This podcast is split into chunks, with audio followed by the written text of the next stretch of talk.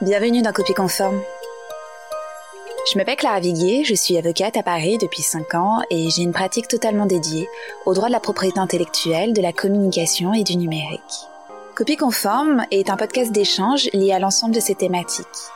Par ce podcast, je souhaite inviter et discuter avec des entrepreneurs, artistes, créateurs, mais également tout autre acteur qui façonne le monde d'aujourd'hui et participe à la création et à la protection de projets innovants et artistiques.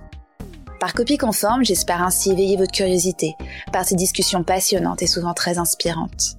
Vous inviter à vous questionner et surtout vous démontrer que la protection et le respect des droits de propriété intellectuelle ne sont pas que contraintes, mais peuvent au contraire constituer de véritables alliés pour un entrepreneur ou un créateur. Aujourd'hui, j'ai le plaisir d'accueillir Marie Vermelin, pianiste, artiste, interprète. Titulaire de prestigieuses distinctions, Marie s'est produite dans de nombreuses grandes salles françaises, telles que la Philharmonie de Paris, l'Opéra Bastille, le Petit Palais ou le Château de Chambord, ainsi qu'à l'étranger, en Espagne, Italie, au Liban ou en Asie du Sud-Est. Marie n'est pas compositrice, mais interprète des œuvres musicales originales des grands compositeurs du répertoire de la musique classique. Ensemble, nous avons discuté de sa profession, de son rapport en tant qu'artiste-interprète avec l'œuvre musicale jouée, du plagiat dans le domaine de la musique classique et de ses relations avec les autres interprétations déjà réalisées par ses pairs. Comment travailler une œuvre classique et la respecter tout en la jouant et l'interprétant selon sa propre sensibilité et technicité? Comment ne pas se laisser influencer par les autres interprétations réalisées de cette œuvre? Comment se distinguer des autres artistes-interprètes Autant de thématiques abordées ensemble dans cet épisode, qui je l'espère vous plaira autant qu'il m'a intéressé. Bonne écoute. Bonjour Marie, je suis ravie de t'accueillir dans cet épisode de Copie Conforme. Bonjour Clara, merci beaucoup pour ton invitation. Marie, est-ce que tu pourrais te présenter brièvement et nous indiquer les raisons qui t'ont conduite à exercer ton métier? Oui, alors euh, je, moi je suis euh, pianiste, euh, interprète, donc je, donne euh, des concerts, des récitals en solo, en musique de chambre, en ensemble également, en concerto, depuis une quinzaine d'années. Euh, j'ai commencé la musique un petit peu par hasard, c'est-à-dire que je faisais une activité musicale, une activité sportive dans mon plus jeune âge, 6-7 ans, et puis j'ai eu la chance de tomber sur des, des musiciens, des pédagogues extraordinaires qui m'ont beaucoup inspiré, qui m'ont transmis leur euh, leur plaisir de la musique, leur plaisir euh, de l'enseignement, de de la scène aussi. Euh, des gens comme comme Roger Muraro, comme Lazare Berman, voilà pour ne citer que. donc voilà, j'ai suivi des, des études dans un conservatoire national, le CNSM de Lyon, en Italie aussi, à l'Accademia Pianistica de, de Mola. Et, euh, et, suite à ça, j'ai passé des concours internationaux encore euh, qui m'ont permis euh, d'accéder à euh, certains concerts dans des très belles salles, des salles assez inspirantes et puis euh, bah, qui permettent de, de, de, se lancer vraiment dans une carrière de, de musicien. Voilà. Est-ce que j'ai répondu à ta question ou est-ce qu'il y avait une, une, autre question? Je me souviens plus. Non, non, c'est très bien. Et c'est justement parce que donc tu es pianiste, donc artiste-interprète, et donc tu ne composes pas en tant que tel des œuvres musicales. Non. Alors déjà dans, dans le secteur de la musique classique, c'est assez cloisonné, c'est-à-dire que soit on est interprète, soit on est compositeur en général. Euh, les, les, musiciens qui sont les deux se comptent vraiment euh, sur les doigts d'une main. J'en connais quasiment pas. En tout cas, je connais pas de compositeurs qui sont aussi. C'est-à-dire qu'aujourd'hui, pour être, euh, pour vivre de son métier en tant qu'interprète ou en tant que compositeur, il faut vraiment le faire à plein temps. Et donc euh, travailler euh, dans ce secteur-là euh, toute la journée pour se démarquer justement de, de tous les autres, parce qu'on est quand même assez nombreux notamment des pianistes, on est, il y en a quand même énormément. Euh, donc si on commence à faire d'autres choses à côté, en général on joue moins, on, donc on, peu à peu on disparaît du paysage musical et donc on joue de moins en moins. Et voilà. Donc, donc c'est assez rare. il se trouve évidemment, il y en a, il y a des pianistes qui composent un petit peu, mais du coup qui sont pas tellement connus en tant que compositeurs. Et puis il y a aussi des compositeurs qui ont une formation bien sûr d'interprète à la base, mais en mm-hmm. général euh, ils ne jouent quasiment plus et ils sont vraiment, ils se sont consacrés à la composition. Donc c'est très très rare dans le, dans, en tout cas dans notre milieu contrairement à d'autres secteurs musicaux. Hein, mais dans le milieu de la musique euh, classique et contemporaine, il y a vraiment très très peu d'interprètes qui sont à la fois compositeurs. Ouais, donc ce sont vraiment deux métiers qui sont totalement cloisonnés, enfin qui voilà, sont totalement C'est assez cloisonné. Alors après, moi, j'en ai fait un tout petit peu, mais vraiment un tout petit peu. Je même, ah, je ouais. peine le dire, euh, quand j'étais euh, justement à la fin de mes études au CNSM.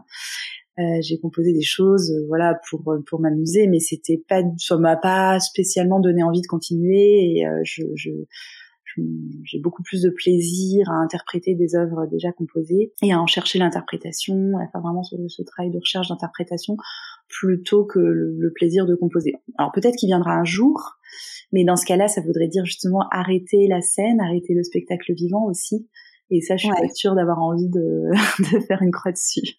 D'accord. Ouais. Donc, si vraiment tu composes, c'est uniquement de la composition, et ensuite euh, tu feras appel en fait à d'autres pianistes, d'autres artistes interprètes oui. qui viendraient interpréter euh, tes propres compositions. Oui, exactement. Oui, oui, ouais, tout à fait. D'accord. Et donc, justement, donc ce qui est intéressant, c'est que donc tu es vraiment donc pur artiste interprète. Et donc, euh, en droit, tu sais, les, le droit des artistes interprètes est protégé par ce qui s'appelle donc un droit voisin, qui est un droit -hmm. voisin au droit d'auteur. -hmm. Et donc, les artistes interprètes, donc ça regroupe l'ensemble des acteurs, donc que ce soit donc un musicien comme toi, un acteur de cinéma, du spectacle vivant, un chorégraphe, -hmm. qui ne créent donc pas des œuvres originales, mais qui l'interprètent à leur manière, en y apportant leur propre technicité et euh, sensibilité. Mmh. Et donc en droit, le travail d'un artiste d'un artiste interprète n'est pas protégé par le droit d'auteur puisqu'il n'y a pas de création à proprement mmh. parler d'une œuvre originale, mais donc par ce fameux droit voisin des artistes. Et donc c'est ta propre interprétation qui est protégée, donc l'interprétation réalisée de l'œuvre, et euh, tu as donc la faculté de pouvoir interdire toute diffusion de tes prestations par des tiers sans ton accord, mmh. euh, sous forme télévisée, etc., streaming, vidéo et tu bénéficies également, au même titre que les auteurs, d'un droit moral sur ton interprétation. C'est-à-dire qu'il faut quand même respecter l'interprétation telle qu'elle a été euh, jouée et réalisée. Oui. Et donc ces problématiques-là, et c'est ça, c'est ces problématiques-là qui m'intéressaient, euh, et c'est en ça où je voulais euh, vraiment discuter avec toi. Et en fait, j'aurais souhaité donc diviser un peu cette interview en deux parties. Oui. La première, c'est ton rapport à donc toi en tant qu'artiste-interprète à l'œuvre quant à l'œuvre originale qui est jouée. Et la seconde partie serait plus centrée sur ta propre interprétation. C'est-à-dire qu'en fait, par rapport à cette première partie, donc par rapport à l'œuvre originale jouée, donc il s'agit d'une œuvre musicale donc qui est protégée par le droit d'auteur, et donc cette œuvre doit être respectée. Et donc j'aurais aimé savoir, lorsque toi, par exemple, tu joues une œuvre, on va dire, de Clara Schumann, oui. quel choix tu adoptes pour l'interpréter à ta manière en y apportant ta propre patte artistique. Comment, en fait, comment tu, tu vas l'interpréter sans la dénaturer, mm-hmm. puisqu'il faut que tu la respectes, vu que c'est une œuvre qui est protégée par le droit d'auteur. Est-ce que tu oses prendre des, prendre des risques? Comment tu abordes, en fait, euh, l'interprétation de cette œuvre lors de ton travail? Oui, alors bah, tu, tu, as, tu as raison, hein, c'est, très très intéressant comme question parce que euh, ça fait partie euh, de tout l'intérêt de notre métier de d'essayer de saisir un petit peu l'essence de la musique de, du, du, compositeur en fait, de, de l'âme du compositeur. Euh, on va pas interpréter une sonate de Mozart comme on interpréterait euh, la dernière euh, pièce de Boulez ou, ou encore une œuvre de Debussy. Ou de... Donc chaque chaque compositeur, chaque chaque période, chaque euh, univers, chaque euh, culture aussi en fonction des pays, voilà, a son, son interprétation propre. Et c'est évidemment essentiel euh, pour nous de, de chercher à la comprendre, de la saisir au mieux. Donc ça passe évidemment par beaucoup de, enfin aller se renseigner d'abord sur le compositeur, savoir euh, mm-hmm. d'où il vient, quelle est son époque. alors bon, la plupart sont très connus, mais parfois on tombe sur des compositeurs qu'on connaît pas du tout. Donc aller lire quelques quelques écrits sur eux, savoir aussi comment, voilà, quelle était leur personnalité, quel était leur vécu, connaître deux, deux, trois éléments quand même historiques sur eux. Et puis aussi chercher, enfin mieux chercher à comprendre l'œuvre qu'ils ont écrites, en particulier celles qu'on va interpréter, parce que d'une œuvre à l'autre, il peut y avoir euh, de grandes un fossé stylistique. Par exemple, entre les premières œuvres de Debussy et ces dernières, il y a, y a, y a, un, grand écart. Donc, euh, aller comprendre comment est structurée l'œuvre, comment, euh, voilà, quelle est sa forme, euh, qu'est-ce qu'elle veut dire, où elle va, euh, quelles sont euh, les, différentes couleurs qu'on aura envie de, de donner. Est-ce que alors et donc ça va passer à la fois par un travail analytique Mhm. par moment, c'est vraiment de l'ordre du sensible. Je pense qu'il y a même une grosse, grosse part de, de sensible, de subjectivité. Euh, et c'est ce qui va différer justement d'un pianiste à l'autre. C'est que à certains moments, euh, on, on, va trouver justement le, la justesse du propos. On va se dire ah c'est exactement ça. Mais alors comment reproduire cette chose-là qu'on a trouvée? On va revenir le lendemain et on va dire non, non ça marche plus du tout. C'était pas ça que j'avais trouvé. Et, et ça c'est vraiment dans l'instinct, dans le dans l'instant et dans l'instant. C'est-à-dire que c'est des choses qu'on ressent à un moment donné, à un moment donné, et que le lendemain on peut ne plus ressentir. Donc euh, c'est c'est à la fois euh, se faire confiance avec sa propre sensibilité et se dire que mhm. on, va trouver le, le, le, juste phrasé, et en même temps on va faire tout un travail quand même.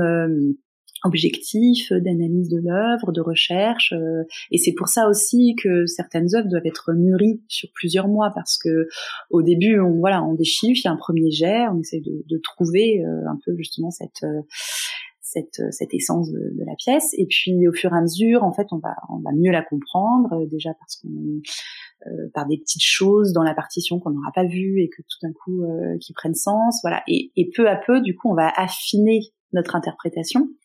Et, euh, et, justement, voilà, on va l'affiner. Et, et, parfois, il faut plusieurs semaines, plusieurs mois, euh, parfois plusieurs années pour certaines œuvres, pour que euh, on se dise vraiment qu'on possède l'œuvre au mieux et qu'on en fait une, une interprétation euh, qui nous paraît à nous, en tout cas, la, la, plus juste possible par rapport à ce que l'auteur a, a voulu, a souhaité.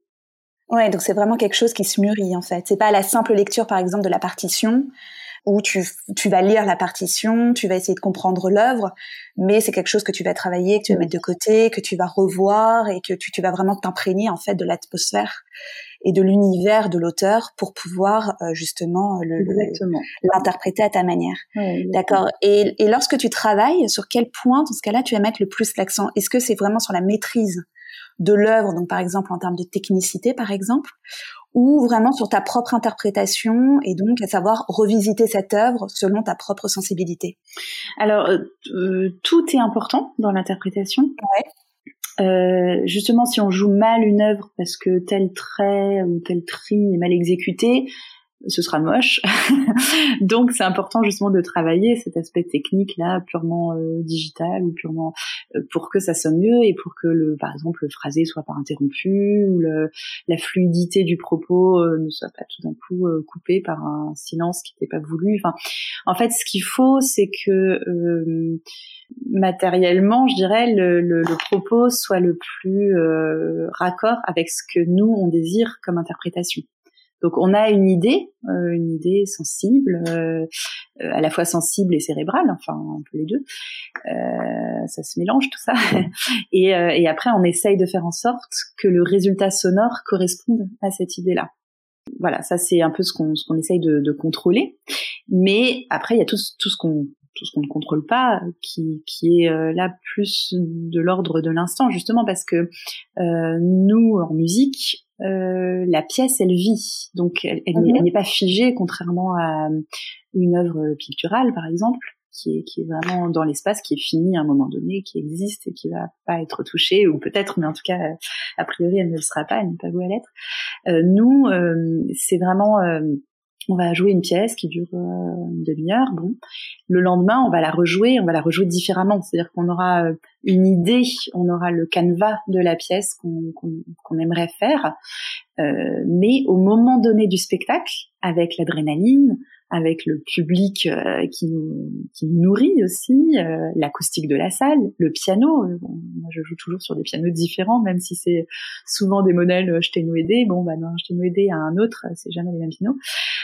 et tous ces critères-là vont faire que l'interprétation sera unique et donc en fait, c'est aussi primordial d'être dans la sensibilité du moment, dans l'émotion du moment, et de et d'accepter en fait de s'abandonner à ce moment-là, à cet instant-là, de vivre euh, chaque note, et justement là de se libérer un peu du canevas qu'on avait construit pendant toutes ces heures de préparation, parfois ces longs mois de préparation justement, de, de, de quand on mûrit la pièce, etc., quand on la travaille, au moment donné, en fait, là, il faut accepter de, de finalement de tout oublier ou de tout, en tout cas de laisser de côté euh, quelque part, et puis d'être vraiment dans, dans l'instant, dans le, dans la projection vers le public. Euh, et, voilà, c'est, c'est, en fait, notre métier, il est vraiment euh, construit sur ces deux aspects-là, c'est-à-dire à la fois le travail de l'œuvre, mmh qu'on peut sans cesse remanier et chercher, etc. pendant très longtemps, et cet instant qui est extrêmement court à l'inverse de, du, spectacle vivant. Et là, c'est vraiment le, le, moment, c'est un travail de scène, quoi, de d'être euh, dans une dans une présence scénique, quelque chose qui va euh, qui va nourrir euh, le public, euh, euh, ne pas être trop absent, ne pas être trop aussi dans le contrôle de chaque pièce parce que ça peut être vite, vite ennuyeux ou rébarbatif et être au contraire justement dans le dans l'improvisation, dans le dans l'instant vraiment. Et, et, donc ne pas là, il faut oser en fait euh, prendre des risques et justement.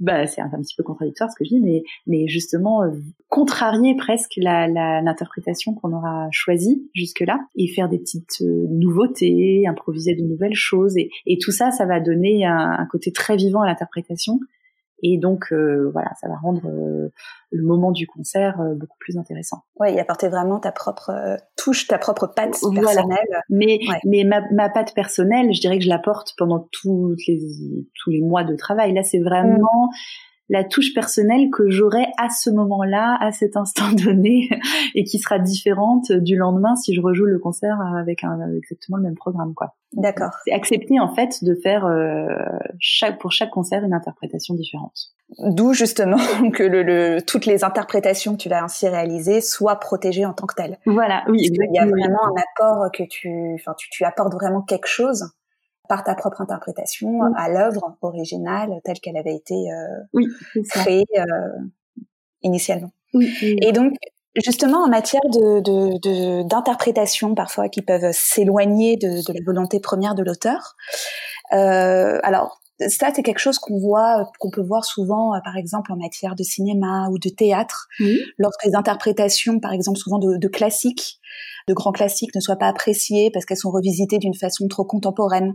Mhm. Je pense notamment, euh, oui, c'est ça, aux pièces de théâtre, lorsque les critiques peuvent être très négatives, c'est le metteur en scène prend des risques mhm. et s'éloigne vraiment de la pièce. Est-ce qu'il y a des problématiques similaires en matière de musique classique? Oui, oui, c'est vrai, tout à fait. Il y a des, il y a des interprètes qui euh, choisissent de sortir justement des classiques euh, d'interprétation, c'est-à-dire que bon, effectivement, une sonate de Mozart, on se dit que, euh, alors bon, il y a mille façons de la jouer évidemment, mais euh, euh a priori c'est composé sur un, instrument très ancien, un clavecin, enfin, en tout cas pas du tout nos pianos modernes. Donc si on joue une sonate de Mozart sur un piano moderne, par exemple, on va pas oser mettre beaucoup de pédales ou faire un son trop lourd parce que de toute façon ça sera pas du tout fidèle à ce qui était entendu à l'époque. Mm. Voilà. Cela étant, bah, même jouer une sonate de Mozart sur un piano moderne, même avec un son très très très léger, euh, très pétillant, très scintillant, qui se rapprocherait de l'idée d'un jeu de clavecin, ce sera de toute façon différent par euh, par définition. Donc euh, bon, partant de là, on peut tout à fait continuer, continuer, continuer en se disant que de toute façon l'interprétation d'aujourd'hui est différente de l'interprétation euh, d'il y a deux ou trois siècles. Donc, euh, bah, proposer vraiment une version d'aujourd'hui euh, en prenant simplement les notes, vaguement le rythme, et proposer euh, quelque chose de tout à fait autre. Donc ça, euh, ça, ce sont des choses qui existent. Hein. Mozart a été euh, maintes fois remanié, dans des versions jazz, dans des versions, et ça, ça fait souvent de très belles pièces, tout à fait originales. Bon, moi, j'avoue que c'est pas tout à fait ce que je cherche quand, mhm. quand, je travaille moi. ça m'intéresse beaucoup plus de me rapprocher vraiment d'être au plus proche de ce que le compositeur a voulu pour euh, voilà essayer de, de de transmettre euh, de transmettre ce que lui a souhaité en fait euh, donc si je joue un impromptu de Schubert je vais essayer de, de garder ce que lui a voulu euh, transmettre euh, par cet impromptu de Schubert. Donc essayer de d'être, euh, de me mettre dans l'âme de Schubert et de jouer ça comme lui l'aurait joué ou en tout cas aurait souhaité qu'il soit joué. Ça m'intéresse plus plutôt que de repenser totalement cet impromptu et euh, d'en faire une version euh, totalement différente, euh, dix fois plus vite ou dix fois avec des changements de rythme, des changements de. Là, en fait, ce serait plus bah, une improvisation sur une pièce, par exemple sur un impromptu de Schubert pour moi. Mais pour moi, le, voilà, l'interprétation d'une œuvre, c'est quand même aussi de respecter ce que le compositeur a voulu. Mais bon, voilà, il y a ça d'une part, mais il y a aussi le fait que quand on l'interprète, on doit en fait quelque part mettre de soi parce que si on est totalement neutre en voulant euh, seulement seulement euh, mm. dire euh, ce que l'auteur a voulu, bah en général ça passe pas justement au moment du concert parce que c'est tellement abstrait que finalement il y a, y a, pas ce côté interprète qui joue et qui transmet aussi. Donc c'est aussi important d'être là et d'être là pleinement. Et de là, euh, en fonction des personnalités, il y a des personnalités artistiques qui sont très discrètes, qui sont euh, sensibles, il y en a d'autres qui sont extrêmement euh, euh extravertis et très. Euh, donc, par exemple, il y a des pianistes qui gesticulent beaucoup, qui vont faire plein de gestes, qui transpirent, qui sont dans le euh, dans dans le théâtre visuel aussi, et, et, et c'est très intéressant. Mais du coup, alors il y a des personnalités comme ça qui vont être plus plus théâtrales, j'allais dire, mais c'est pas vraiment le terme, mais donc qui, qui peuvent, par exemple, si elles sont euh, amenées à jouer une sonate de Mozart, la jouer de manière euh, beaucoup plus animée ou beaucoup. C'est simplement parce que leur leur euh, personnalité artistique sera comme ça. Et là, ça peut donner des choses très intéressantes parce que c'est pas vraiment dénaturer la pièce, c'est simplement que la personnalité artistique est, telle, voilà, que du coup, ça donne une pièce qui est, vraiment différente de ce qu'on a l'habitude d'entendre. Mais voilà, il faut faire la différence entre quelqu'un qui dénaturerait vraiment sciemment l'œuvre et qui en mhm. une autre œuvre, et quelqu'un qui a juste une personnalité euh, très originale, très extravertie, qui change ou qui est voilà, euh, et du coup qui en fait une version qui nous surprend, qui nous qui nous dérange un peu parfois, mais mais qui garde quand même le la même voilà de, du compositeur de, de la pièce, voilà, compositeur ouais. Oui, c'est vraiment euh, tout dépend vraiment de oui de la personnalité et de le de de, de l'artiste. Oui. Et, et justement, c'est intéressant parce que ça va nous amener donc sur la deuxième partie de l'interview. Oui c'est au regard de ton rapport quant à ta propre interprétation et par rapport également aux autres interprétations qui auraient pu être faites euh, donc par des artistes interprètes euh, comme toi. Mm-hmm. Euh, lorsque tu donc tu travailles une œuvre, comment tu vas réussir à te différencier des autres interprétations réalisées de l'œuvre? Est-ce que tu vas t'en inspirer ou tu vas en faire totalement abstraction et tu vas partir exclusivement bah, de l'œuvre originale, des partitions, de la volonté de l'auteur, euh, sans te fier à toutes les autres justement interprétations qui auraient pu être réalisées. Oui. Alors bah, idéalement, évidemment, j'essaye de pas trop m'inspirer des, des, des, versions déjà existantes. Mhm. Euh, cela étant, on est forcément euh, on est forcément inspiré parce que j'ai depuis euh, mon enfance, j'ai écouté euh, un milliard de concertos de Mozart, de Chopin, de Scherzo, de machin. Enfin, donc du coup, j'ai forcément déjà des, des influences qui me qui me nourrissent et qui me définissent en fait. Il y a ça, il y a aussi euh, l'enseignement qu'on a eu. Moi, je pense que alors tous mes profs étaient assez différents, mais je sais que j'aimais aller vers un type de prof en particulier et qu'il y en a d'autres qui m'ont profondément ennuyé et dont j'ai pas spécialement apprécié l'enseignement. Donc on se déjà on se on se définit en fonction de, tous ces maîtres là euh, qu'on a eu dans, notre jeunesse, en fonction de toutes ces versions qu'on a déjà eues. Donc, je pense que ça, influence forcément quelque part. Voilà. Et puis, on vit au 21e siècle, on vit dans une certaine société, ça aussi, ça nous influence ça crée déjà une bonne partie de notre interprétation.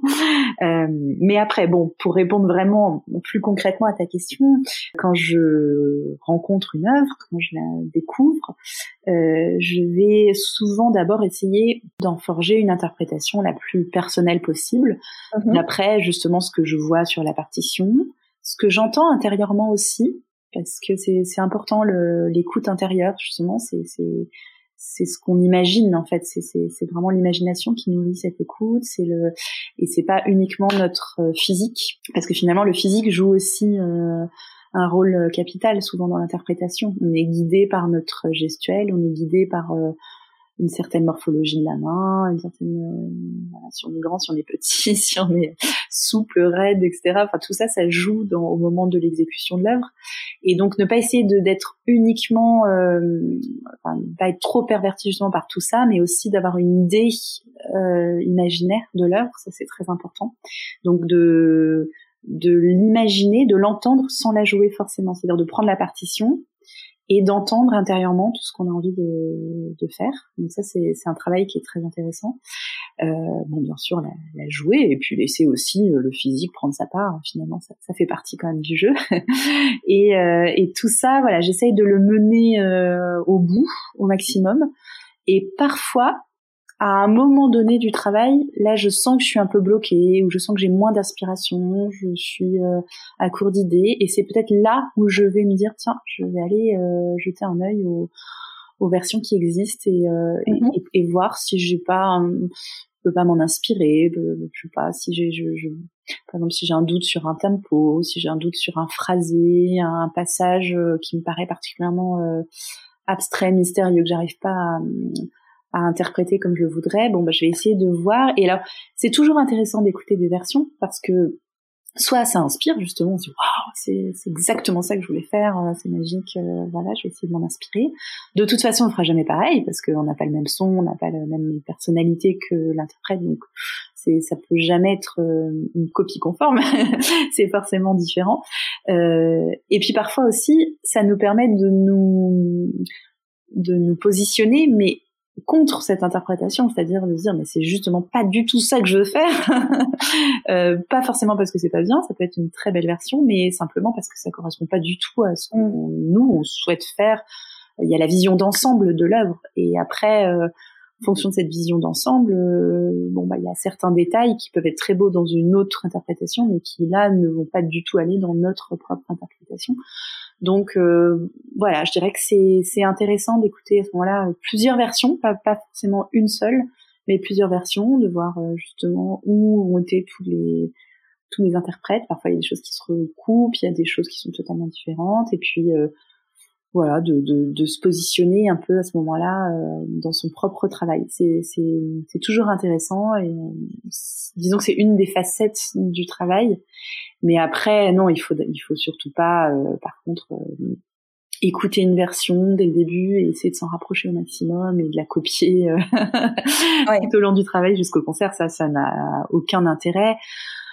C'est contre-productif, je pense, parce que justement pour les raisons que j'ai citées précédemment, c'est-à-dire qu'on ne peut pas faire une, une copie d'une interprétation. Euh, on peut pas reproduire, je sais pas moi, si on est fan de, de Brendel, on peut pas rejouer euh, la même pièce à la façon Brendel. Enfin, donc c'est hum, parce qu'on n'a pas la même euh, la même patte, la même main, la même le même vécu, le même savoir-faire, le même la, la même éducation, la même. Enfin voilà, donc c'est de toute façon de fait, on est différent, on va pas, on va pas l'interpréter de la même façon. Donc, au mieux, on peut s'inspirer d'un passage, d'une idée, de telle chose. mais, mais je crois que, voilà, il faut de toute façon établir une vision de l'œuvre qui soit totalement personnelle. Ça, c'est, euh, c'est essentiel et qui soit personnelle et qui soit fidèle à ce que l'on est nous en tant qu'interprète. Ouais. Donc en fait, c'est vraiment au départ analyser l'œuvre, la travailler, la digérer, la, la, la, la modeler, etc. Puis ensuite euh, la, la, compléter en fait tout ce travail qui est réalisé à la lumière d'autres euh, d'autres interprétations qui auraient pu être réalisées. Voilà, c'est en fait. Mais c'est vraiment en fait ce travail-là de d'écouter d'autres versions je dirais qu'il n'est même pas capital. Enfin, il, mm. vient euh, peut-être enrichir euh, parfois une interprétation, un passage, un détail, quelque chose, ou, nous redonner un peu d'élan pour euh, mm. chercher d'autres choses. En fait, ça vient nous nous restimuler. Par exemple, si on commence à avoir un, un peu de on s'ennuie par exemple dans le travail ou dans ça, ça vient restimuler et puis finalement ça va nous emmener ailleurs et nous amener à avoir d'autres idées qui n'ont rien à voir avec ce qu'on a entendu mais c'est plutôt ça plutôt, ça aura pas un effet complètement euh, euh, gigantesque euh, sur notre interprétation. C'est ça vient mm. plutôt comme un stimulant, je dirais, comme, comme, une tasse de café, quoi. oui, qui vient, oui, qui vient aider. oui, voilà, qui vient lorsqu'il y a des petits points de blocage. Et, et, en termes d'interprétation, est-ce que tu penses que donc dans le milieu, dans, vraiment dans le milieu de la musique classique, est-ce que tu penses qu'il y a des modes ou des courants alors euh, oui, oui, oui, oui, tout à fait. Ça c'est euh, ça s'est déjà montré. Par exemple, euh, la musique baroque, on la joue aujourd'hui mmh. complètement différemment d'il y a 20 ou 30 ans, et encore différemment d'il y a 50 ou 60 ans. Donc c'est il y a vraiment des courants. Je pense que c'est dû aussi au travail de recherche de musicologie qui sont faits. Mmh. côté et donc voilà peu à peu on affine on découvre voilà comment c'était joué à l'époque et euh, alors c'est surtout pour euh, justement les musiques anciennes où là les avis divergent beaucoup parce que en fait les compositeurs n'existent plus bien sûr. Les élèves de compositeurs ou les personnes qui ont connu les compositeurs eux-mêmes n'existent plus non plus. Enfin donc c'est c'est quand même très lointain et là, bah, on, se base sur euh, les écrits. Il n'y a pas d'enregistrement hein, de, ces pièces-là. Donc, on se base sur les écrits, sur euh, l'imaginaire par rapport à ces pièces. Donc, voilà, parfois on découvre qu'un ornement était davantage euh, commencé par la note supérieure, ou alors au contraire commencé par la note inférieure. Enfin, donc il y a des détails comme ça qu'on découvre au fur et à mesure. Euh, et puis ça, ça vaut aussi pour des, des choses d'interprétation plus plus général quoi. Est-ce qu'il faut être au contraire euh, très régulier dans le tempo ou très très euh, libre euh, dans le tempo pour tout ce qui est musique baroque? Dans la musique contemporaine du coup c'est moins c'est moins le cas. On a un peu moins de recul sur tout ça aussi. Donc il y a mhm. peut-être moins d'interprétations différentes qui ont été faites. On ose aussi parfois moins s'extraire du texte, donc on est on est plus vraiment dans la réalisation de ce que le compositeur a voulu et euh, moins dans une liberté d'interprétation, euh, alors que peut-être euh, dans des œuvres, par exemple, je dirais de, de bah, du 19e ou début 20e, on commence, on est à la fois, on, sait à peu près ce qu'il ce qu'il voulait à l'époque, et à la fois on commence vraiment à se libérer de tout ça et à oser faire des choses très très libres, puisqu'il y a eu tellement de versions de fait que euh, après tout, voilà, quel est l'intérêt de, de, reproduire une version déjà existante? Autant vraiment se libérer de tout ça pour en proposer une nouvelle. Mais pour tout ce qui est contemporain, euh, voilà, c'est plus dur d'avoir du recul, donc euh, il n'y a pas encore beaucoup d'écoles différentes sur une pièce qui vient d'être composée il y a deux ans. Ouais, d'accord. Et après, il y a les écoles de, de pays. Donc souvent, on dit que les, Russes jouent d'une certaine manière, les Français d'une autre. Oh les Italiens encore d'une autre. Les Italiens ils ont la réputation d'être beaucoup dans le dans la mélodie, parce que c'est le pays de, l'opéra, donc c'est tout ce qui est chanté, etc. Le, les Français vont accorder plus de place à l'harmonie, mais ça c'est aussi culturel parce que euh, bah, les compositeurs français du, du 18e, Rameau, Couperin, tout ça, a, accordé, beaucoup de place euh, justement à l'harmonie. Et encore aujourd'hui, dans l'enseignement, par exemple, on, fait de l'harmonie clavier, de l'harmonisation euh, dans le cursus de, des études de piano, alors que c'est pas du tout le cas dans d'autres euh, pays. Donc les Français, euh, on, dit qu'on voilà qu'ils accordent plus de, de place à l'harmonie vraiment, aux couleurs aussi, au timbre un peu bah, dans la dans la lignée d'un Debussy. Les Allemands, ils sont euh, traditionnellement plus vers euh, la construction, la forme, euh, voilà, dans la lignée d'un Beethoven et puis plus tard de l'école de Vienne, de, voilà, des choses qui sont plus dans la dans la construction du langage, dans la forme que dans le son, voilà. les Français sont plus dans le son et beaucoup moins dans la dans la forme. mais bon, tout ça, c'est des presque des préjugés. Hein. c'est, enfin, non, mais c'est, peut-être c'est intéressant. C'est vrai qu'il y a des, en fait, finalement, il y a des courants. Il, peut y avoir des courants d'un point de vue temporel, en termes de période, etc., mais également de culture ou de géographique. Ouais. Géographique. Ouais, absolument. D'accord. Et, et, et, on en revient donc euh, maintenant à la dernière question, qui est une question. Qu'est-ce qu'une copie conforme pour toi en matière musicale? Parce que tu me disais tout à l'heure que bon, bah, c'est sûr qu'en matière d'interprétation, euh, on peut pas copier l'interprétation de quelqu'un, puisque bah, par définition, c'est l'interprétation est dépendante de, de chacun, et c'est vrai que c'est quelque chose de très subjectif qui va dépendre de tout un tas de, de d'éléments. Et donc, si tu devais définir une copie conforme en musique? Alors copie conforme. Alors je vais je vais donner deux réponses du coup. Ouais. euh, D'une part, en musique, je dirais que la copie conforme ce serait vraiment en composition. C'est-à-dire qu'un compositeur écrit une pièce qu'il a peut-être pas assez protégée ou en tout cas qui a été jouée, qui a, enfin je sais pas, et là un autre s'empare de cette pièce et réécrit quasiment la même chose ou en tout cas s'en inspire énormément. Pour moi, ça c'est du plagiat et c'est mm. euh, vraiment euh, ce serait une copie conforme, c'est-à-dire on réécrit euh, ce qu'on a vu euh, et, on se l'approprie. Donc, euh, en revanche, en, matière d'interprétation, ça me paraît vraiment impossible. Hein, c'est ce que je disais avant. Ça me paraît vraiment impossible à faire. Mais bon, on pourrait imaginer, par exemple, alors dans les interprètes vraiment qui, qui, vivent leur métier, il y en a pas, hein, mais dans les, je sais pas, un étudiant par exemple qui est qui a une grande technicité, mais qui n'est pas très inspiré, qui manque de personnalité, etc., pourrait alors vouloir faire une copie conforme d'une interprétation justement qu'il entend en disque.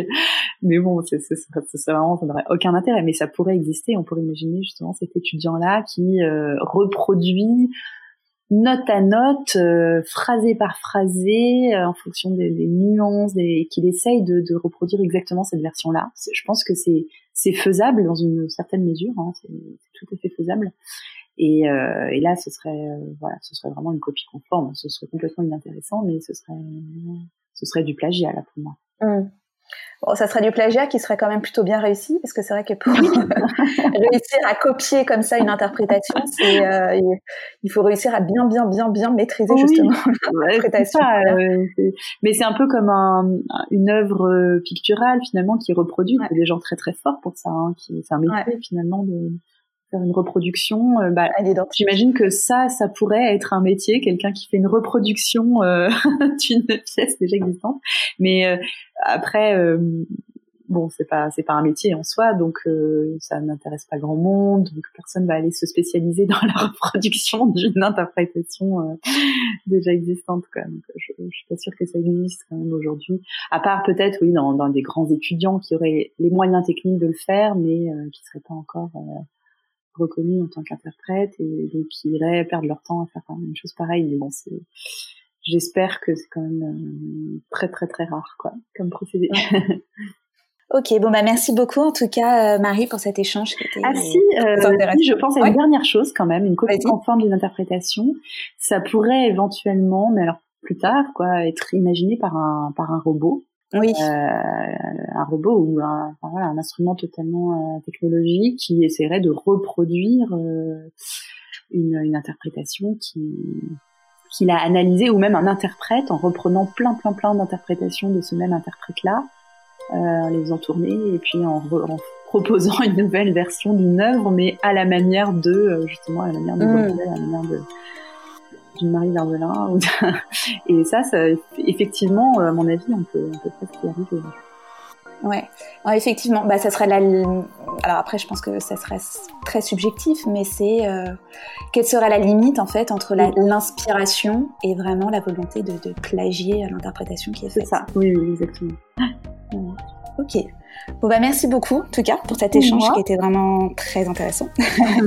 merci. Merci. À bientôt. À bientôt. Merci à tous de votre écoute.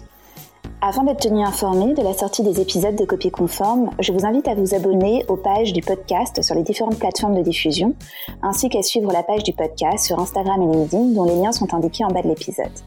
Si Copie Conforme vous inspire, la meilleure façon de permettre à ce podcast de grandir et de soutenir ainsi l'innovation et la création est d'en parler et de le partager autour de vous, ou bien de mettre des bonnes notes sur Apple Podcasts. Je serai bien entendu également ravie d'échanger avec vous de votre propre expérience et de vos réflexions sur les thématiques abordées par Copie Conforme. N'hésitez pas à me contacter sur les réseaux sociaux ou par email, mon adresse email étant également indiquée en bas de l'épisode. Je vous remercie vivement de votre écoute et vous dis à très vite pour un nouvel épisode.